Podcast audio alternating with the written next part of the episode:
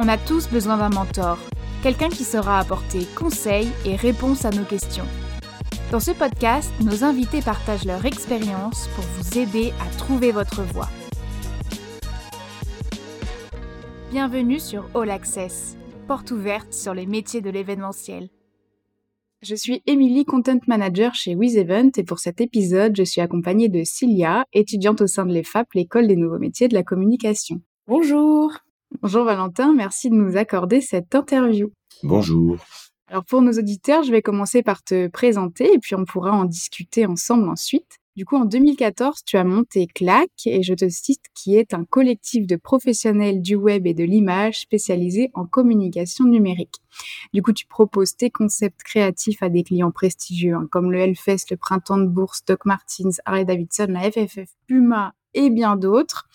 Et en parallèle de cette activité de directeur d'agence, tu travailles avec Guillaume, qui est directeur technique du Hellfest, qui nous présentera d'ailleurs son métier dans un autre épisode du podcast. Et enfin, hein, en plus de tout ça, tu es aussi intervenant dans des écoles sur des sujets de communication comme le storytelling ou encore le brand content. C'est pas mal tout ça. Ma première question, du coup, c'est comment est-ce qu'on jongle entre toutes ces différentes activités euh, quand on est quand même en même temps directeur d'une agence créative? On jongle avec des plannings et puis avec des gens avec qui on travaille, en qui on a pleinement confiance. C'est-à-dire que mon activité de claque est annuelle, celle avec le Hellfest, elle est plutôt euh, à partir de, on va dire, février-mars jusqu'en juillet. Et sur cette période, euh, je garde un œil forcément sur les projets claques, mais il y a une équipe qui est qui est forte et soudée, puis ce sont les meilleurs, donc j'ai presque plus trop besoin d'être là. Euh, non, non, mais je, suis ça d'un œil. Moi, je, développe les projets, mais après, c'est toute la partie production est prise en charge par euh, par des gens qui sont très compétents. Donc, euh, ça, ça, se fait bien. Valentin, tu dis jongler avec tes plannings et moi j'ai pu voir lors de mes recherches que tu as un parcours rempli d'expériences diverses. On voit que tu ne t'ennuies vraiment pas. Est-ce que tu pourrais nous partager comment tu as démarré ou les études que tu as suivies tout simplement? J'ai fait un, un, BTS de négociation relation client, qui est un BTS de commerce en alternance que j'ai fait à Nantes et l'alternance improbable, mais j'étais au CIC, la banque donc ça, c'était vraiment pour la partie euh, commerciale qui euh, assez rapidement m'a pas plu. Et puis je suis parti après dans des études de communication à Paris en alternance aussi euh, avec le groupe Tel France. Et là pour le coup c'était dans la communication.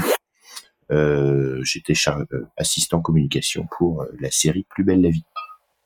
Et, voilà. Et ensuite je en parallèle on a monté un festival associatif avec des amis en Vendée.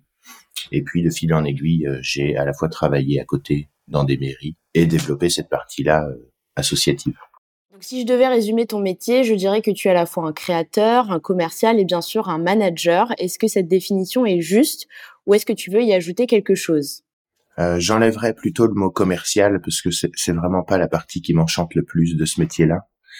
Euh, et d'ailleurs, je pense avoir démarché deux fois euh, dans les dix ans de claque. C'est vraiment pas ce qui nous représente. On n'est pas, euh, je, vraiment, je suis pas un très bon commercial à mon sens. On est plutôt sur de l'échange, du partage, puis on essaye plus de répondre à des besoins. C'est plus l'inverse qu'on on travaille plus comme ça. Et donc, comment est-ce que tu euh, qualifierais ton travail justement avec les clients? Comment tu travailles avec tes clients? Assez régulièrement, ce quand même les clients qui viennent euh, nous voir pour euh, bon, ils nous questionnent sur un sujet de communication, d'image, donc ça peut être des, un, shooting photo, une campagne, ou des visuels, ou un clip, etc. Et on essaye plus de répondre à leurs attentes, puis d'essayer d'aller dans leur sens, d'essayer de comprendre leurs objectifs, le positionnement de la marque, euh, etc. Puis savoir surtout à quoi servent leurs euh, leurs demandes, quoi. Et puis vu qu'on est plusieurs, ça reste un collectif. Il n'y a pas enfin ça, ça, reste un échange quoi. On discute entre nous puis on, on essaye d'accompagner le client comme ça. Et du coup tu, tu vois que tu mets l'emphase aussi bien sur ton site que dans ce que tu viens de dire sur le fait que vous soyez un collectif. Qu'est-ce que ça veut dire? Tu travailles avec des indépendants c'est ça? Euh, ouais clac et, et, à ce fonctionnement là il n'y a pas d'employé en tant que tel. Ça reste une, une société qui regroupe plusieurs indépendants qui permet qui permet à la fois de développer des projets euh, commun, donc c'est-à-dire qu'on envoie une seule facture à un client. Enfin bref, c'est de la pure comptabilité. Et ça permet aussi d'acheter du matériel en commun, de mettre des ressources en commun. C'est plus ou moins vrai qu'il n'y ait pas d'employé. Il y a quand même une personne qui est là euh, à l'année pour s'occuper de la partie de la production des projets. Et mais sinon tous les autres, les réalisateurs, les photographes, les motion designers, les ingé ils sont tous indépendants, soit en structure euh, auto-entreprise, il, y, a, des intermittents, il y en a qui ont des entreprises même, des sociétés. Le but c'était de regrouper des gens qui savent travailler ensemble, qui s'apprécient aussi. La plupart sont des copains, des amis euh, dans, dans, dans la vie. Et je trouve ça plus fluide dans le travail quand on arrive sur un tournage. Tout le monde se connaît, tout le monde sait comment on travaille et comment il travaille ça se ressent aussi auprès des, des clients, des gens avec qui on travaille, parce que bah on est un peu rigolo. Et du coup, vu qu'on est, enfin, je trouve que ça apporte une légèreté, puis ça, ça donne plus envie d'aller bosser, quoi. Et c'est ça que j'essayais de créer depuis le début, c'est de, avec un mot qui, qui paraît un, un gros mot, mais c'est un truc de synergie, de, de, plein de plein de compétences, quoi. C'est ça qui me plaît, je crois. Et concrètement, en fait, tes missions, ça consiste en quoi, donc, euh, dans une agence créative? Euh, si je prends, euh, on va dire, une mes missions plutôt récurrentes, c'est quand même beaucoup de discussions avec les personnes pour qui et avec qui on travaille. Euh, c'est déjà de, de comprendre la demande de, de la marque ou du client ou de l'artiste qui nous qui, qui nous contacte. Euh, ensuite, c'est de forcément de créer des espaces de discussion pour pouvoir échanger avec les indépendants concernés, déjà de savoir qui va travailler sur le projet. Est-ce que c'est plutôt quelque chose qui est, on va dire, à, valeur humaine. Et puis dans ces cas-là, il y a des, des personnes avec qui je travaille qui sont plus adaptées à ce truc-là. Puis il y a quelqu'un qui va être plus spécialisé dans, dans des images euh, très produites ou je sais pas du drone, ça va être encore quelqu'un d'autre. Euh, et en fonction du son, c'est pareil, on sait pas. Donc c'est plutôt déjà de créer cette équipe euh, en fonction du projet euh, forcément euh, la budgéter, savoir combien ça peut coûter. Euh, après, ça c'est la toute petite partie commerciale qui va être forcément bah, d'essayer de d'expliquer que c'est ce prix-là. Puis bah, parfois, souvent, on me dit ouais, mais on n'a pas tant. Bon, bah, ok, on va. Et, et c'est là où j'aime bien faire ce que je fais, c'est de trouver l'idée qui correspond au budget de la personne en face de nous. Et puis euh, en parallèle, ben, je m'occupe aussi un peu quand même de, ça reste une société, donc il y a l'aspect comptabilité, juridique, etc. Et comment on le construit du coup euh, ce réseau? Selon moi, il faut il faut déjà pas chercher à se faire du réseau. Je, je crois que ça, ça fonctionne pas. Ça se sent. On sent les gens. Je sais pas si tu vois, mais qui viennent presque gratter quelque chose. Puis je trouve ça bizarre. Euh, je, encore une fois, je crois que le, réseau se fait de façon euh, spontanée, euh, assez naturellement, en étant disponible, euh, ça a forcément un biais, mais faut forcément être disponible pour des gens, être à l'écoute, être force de proposition, savoir donner des conseils, être savoir donner de son temps aussi. Euh, je, je, je, donne un, souvent un exemple, mais je refuse euh, rarement, voire jamais, je crois que je l'ai jamais fait, je refuse rarement qu'on m'invite juste pour boire un café, pour euh, discuter de quoi que ce soit. Moi, on l'a fait énormément de fois avec moi avant. Euh, au tout début, quoi, on va dire il y a, il y a 15 ans. Euh, j'ai bu des cafés avec des gens improbables euh, dont, dont j'étais absolument fan même à l'époque. Je trouvais ça génial, quoi, qu'ils acceptent de le faire. Et du coup, euh, bah, je le fais toujours aujourd'hui. Et puis il y a un truc de passe-plat. Il y a, y a quelqu'un qui nous avait euh, contacté pour faire un stage. Bon, finalement le Covid est arrivé, donc on n'a pas fait de stage chez Clac.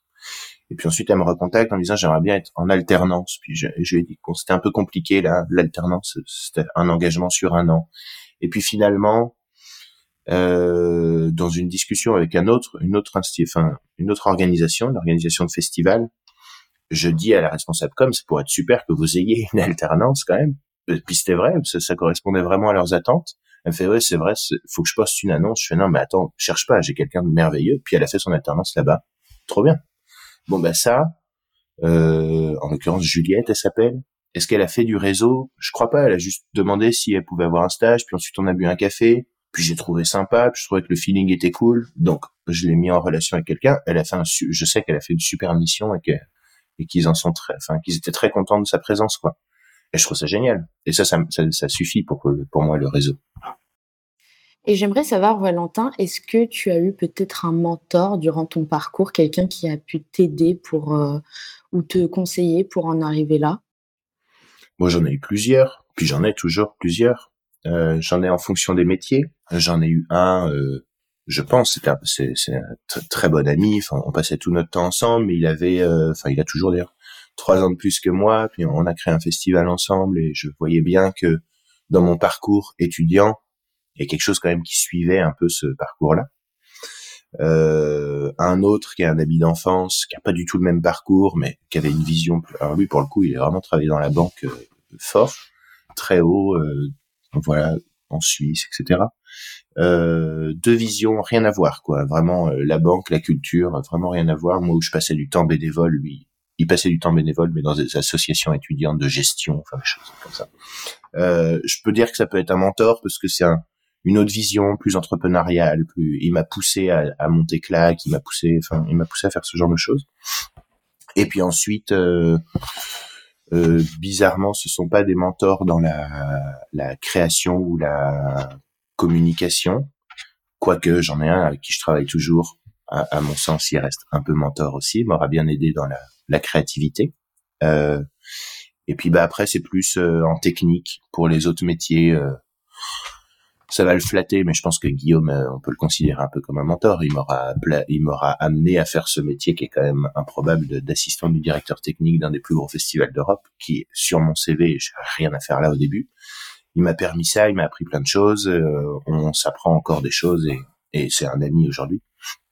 Et puis il y a Pierre Philippe avec qui je suis parti en tournée, qui m'a permis de partir en tournée, qui était mon rêve d'enfant, euh, avec des artistes que j'adorais.